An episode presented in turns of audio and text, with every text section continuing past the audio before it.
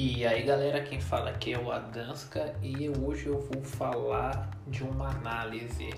Hoje a gente vai fazer uma pequena análise de um jogo, uma análise rápida, a gente vai chamar aqui no podcast de jogos que eu joguei, finalizei para passar o que eu achei. Nem sempre serão jogos recentes, nesse caso é um jogo já que saiu faz algum tempo, que é Stranger Things 3 mas acabei de finalizar ele. Vocês podem acompanhar até o gameplay no nosso canal do YouTube, a Danska Play também. Lá tem outros jogos aí. Em breve vai ter Dreams, um ótimo jogo aí de criação de jogo. Eu vou, na verdade, jogar as criações, né? Não vou focar em criar um jogo dentro do Dreams. Mas vamos falar de Stranger Things 3. É, o jogo ele basicamente traz as, o que acontece dentro do seriado. Não muda muito. Outra coisa, talvez se você não assistiu o seriado, é bom vocês não ouvirem também o podcast se tiver interesse, para não ter spoiler, né? Porque o jogo é basicamente a mesma fórmula que a gente tem no seriado. Eles pegaram do jeito que tá, dividiram até nos capítulos, nos mesmos capítulos, que são oito episódios, né? Cada um passando um capítulo ali em relação à missão. E no começo você começa controlando o Will e o Lucas. É, e com o passar de tempo você acaba recrutando outras pessoas, outras pessoas vão entrar no time com você, como a Joyce, Justin, Nancy, Eleven, entre outros. É, o jogo ele tem uma narrativa linear, você pode explorar algumas missões secundárias e tem alguns elementos de exploração, tem elementos que você vai conseguir explorar só depois de um tempo, quando você tiver recrutado um personagem que tem uma habilidade específica. É, por exemplo, você começa com, com esses três que eu acabei de falar, e mais pra frente você encontra o Dustin. Quando você encontra o Dustin, antes de encontrar ele, algumas salas você não vai conseguir entrar porque para você entrar em determinadas salas tem um painelzinho que você não tem habilidade de hacker, então você não consegue ultrapassar. Quando o Dust entra na equipe, você começa a conseguir hackear esses painéis e, e passar por entrar nessas salas. É, tem, é, tem caixas também, né? Caixas que você pega aí, tem algumas que tem é, que hackear e outras que não precisa. Se tem que hackear, você vai precisar do Dust para liberar esses baús. É, por exemplo, também a Joyce, você vai encontrar ela mais lá pro meio da história, né? Você vai encontrar a Joyce e o Hopper. A Joyce também é outra que te dá habilidade para abrir novas partes do jogo. Ela tem tipo um negócio para cortar cadeado, corrente, né? Então tem umas portas que vão ter corrente no jogo que você só vai conseguir passar por elas a partir do momento que você tiver a Joyce no time. Antes disso é impossível entrar nesse tipo de cenário. E por fim, você também vai ter jogar com a irmã do Lucas. E ela tem uma habilidade que é passar por, tu, é, por tubulação de ar, porque ela é pequena, né? Quem assistiu a série sabe que no final da série ela ajuda o Dustin a entrar lá no, no, no, no meio que laboratório subterrâneo do shopping, né? E ela é como por ser pequenininha, ela consegue passar pelos dutos de ventilação. Ela é outra, também você vai pegar ela bem próximo do final mesmo, acho que no capítulo 6 ou 7 de 8 capítulos, e aí você vai conseguir explorar novas partes do jogo. Então você sempre vai jogar esse com dois personagens, mesmo que você tenha, é, acho que são 15 personagens no total, mesmo que você tenha todos os personagens no seu time, você vai jogar sempre com dois. Você pode intercalar entre eles, tá? Então você tipo vai ficar um te acompanhando, te ajudando e o outro que está jogando o principal. Com o digital para baixo do controle, você troca entre os personagens que estão na tela. Então você consegue, você está jogando com a Eleven, quer trocar pro pro Justin, você põe pra baixo e você troca o personagem, Eleven quem controla é a inteligência do jogo e o Dustin é você e vice-versa. Com R2 e L2 você consegue intercalar entre os personagens que você tem é, e os personagens que estão visíveis. Então, tipo, ah, você tem a Nancy, só que ela você não tá jogando com ela. Com R2 você vai trocando o personagem ali no jogo para usar outro personagem. Lembrando que cada personagem tem uma habilidade diferente. Você vai ter personagens que têm habilidades que vão te ajudar a progredir no jogo, que nem eu falei.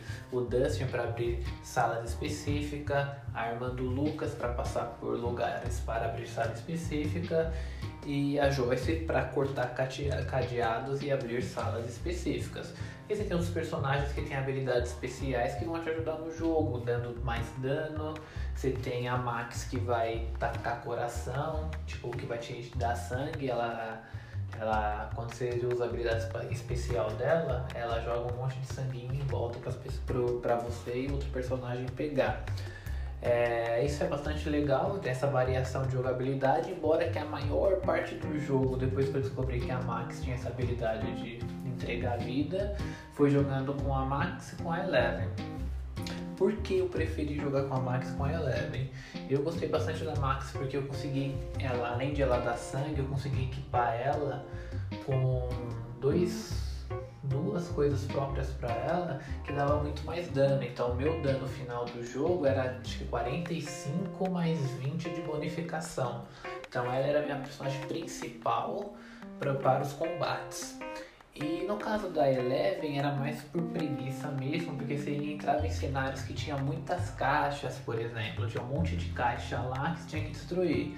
Se fosse com um personagem normal, você tinha que quebrar caixa por caixa. Como a Eleven tem o poder ela consegue destruir várias, vários objetos que estão próximos do cenário dela.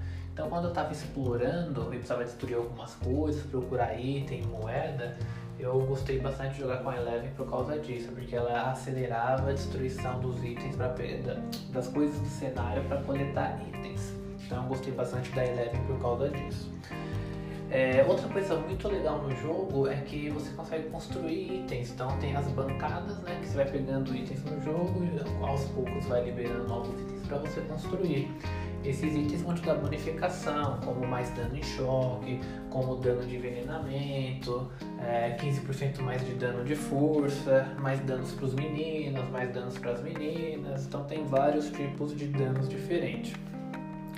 É, ele lembra muito se você jogou Legends of Zelda dos anos 90, você vai lembrar muito, porque é um RPG com visão de cima, com combate em ação, que vai lembrar bastante mesmo a questão de explorar, você tem que sair do ambiente, voltar para outro ambiente para de, depois, né, que você pegar algum item, isso vai acabar lembrando mesmo jogos de RPG antigo. É, outro ponto é, que as missões secundárias, isso já não é algo tão positivo, são muito simples e fogem um pouco da história, mas não, é, não são umas histórias paradas legais. Tipo, ah, eu quero. Tem um cara lá que é um, quer comer uma pizza, por exemplo. É sem coletar itens para fazer uma pizza específica. Não é uma missão tão agradável de fazer. Tem um cara lá que ele é meio biruta da cabeça, acho que o pessoal tá querendo invadir lá, embora ele esteja certo, mas no contexto do jogo ele parece doido.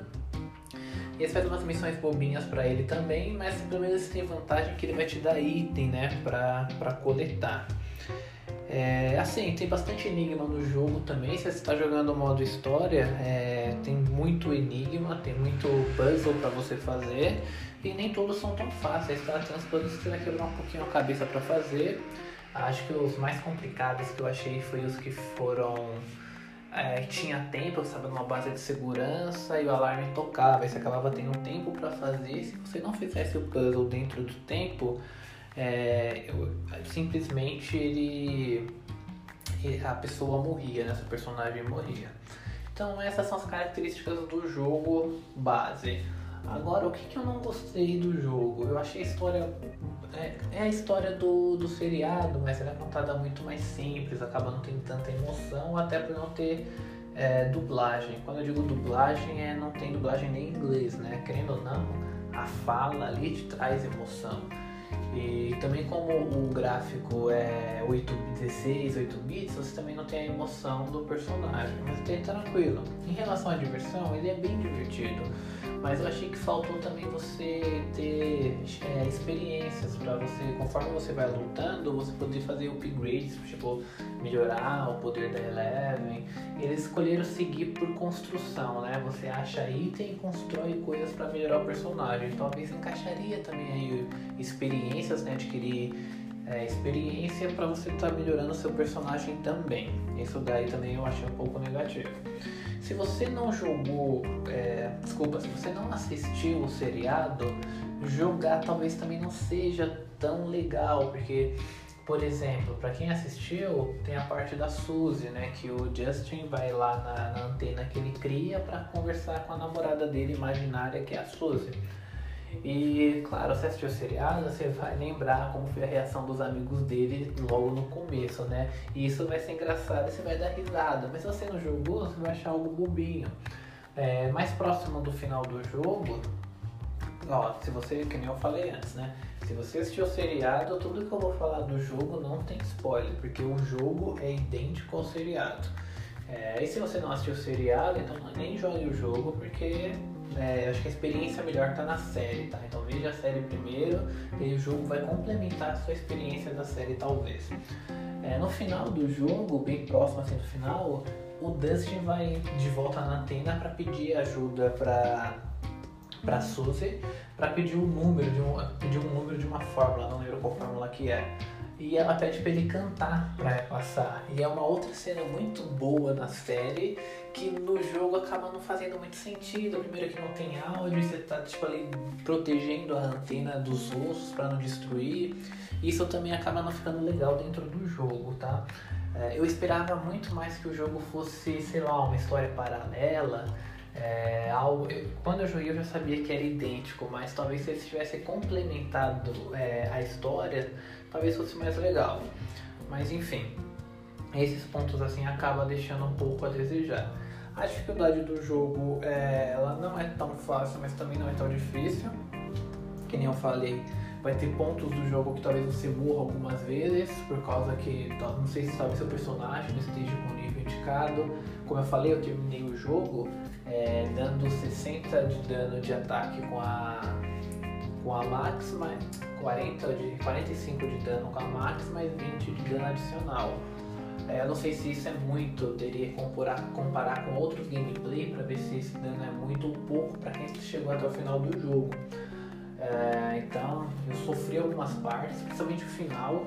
O final é interessante que ele não te deixa trocar de personagem. Então a luta final você vai jogar com o Hopper e com a Joyce, não tem como você trocar.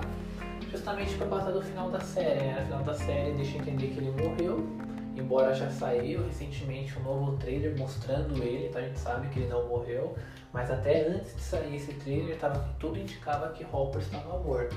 Então por isso que eles colocaram a última jogabilidade forçando você a usar esses dois personagens.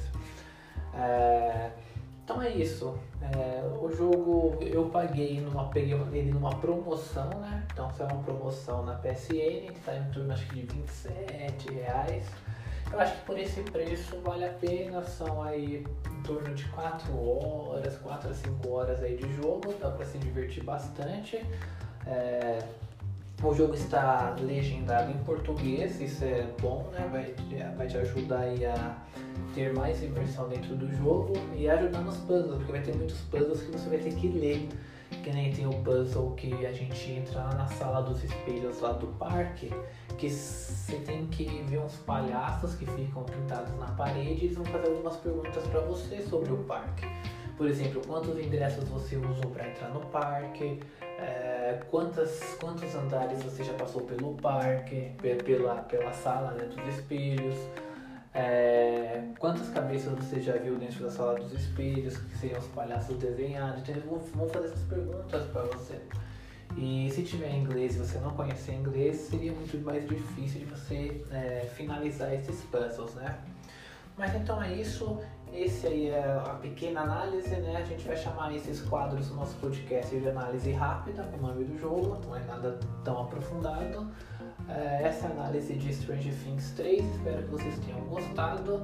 Que nem eu falei, se o jogo tiver uma promoção vale muito a pena. É, eu vou avaliar o jogo aqui é, com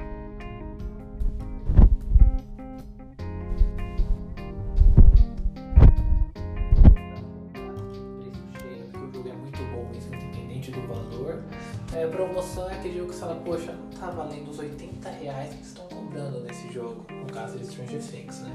Então esse daí vale uma promoção, se você encontrar uma promoção na PCN pode comprar, se divertir bem, beleza? Então quem fala aqui é o Adanska, é, sigam nosso podcast aqui no Spotify, é, no, na Apple também tem, então você pode procurar nosso podcast, Adanska Play, muito fácil, nome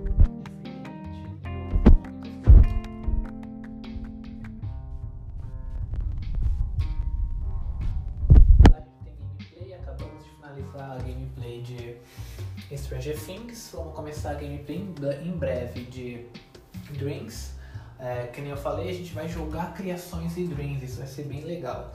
E também tem a gameplay recentemente, também o jogo inteiro de Dust Release on Tale. Então acompanha o canal, tá tem, sempre jogo novo lá, novas gameplay. Algumas eu acabo interagindo mais, outros deixo mais o, o jogo correr, isso vocês podem só assistir. Então é isso aí, um abraço e até a próxima.